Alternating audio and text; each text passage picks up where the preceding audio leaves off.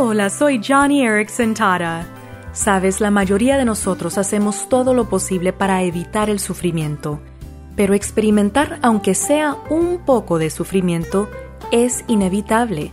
El mal informe médico, la muerte inesperada o el conductor ebrio cruzando un semáforo en rojo, cuando surgen dificultades inesperadas, tenemos la doble seguridad de que están orquestadas por Dios y por esa razón podemos confiar en Él con gran confianza. Entonces, si has recibido un golpe duro en la vida, elige la respuesta segura. A Cristo no le sucedió el sufrimiento, Él escogió el sufrimiento. Y ahora Él te llama a hacer lo mismo, a enfrentar ese dolor terrible, tomar tu cruz y escoger seguir a Jesús en el camino del Calvario. Jesús te ayudará para que, como Él, tú también seas victorioso.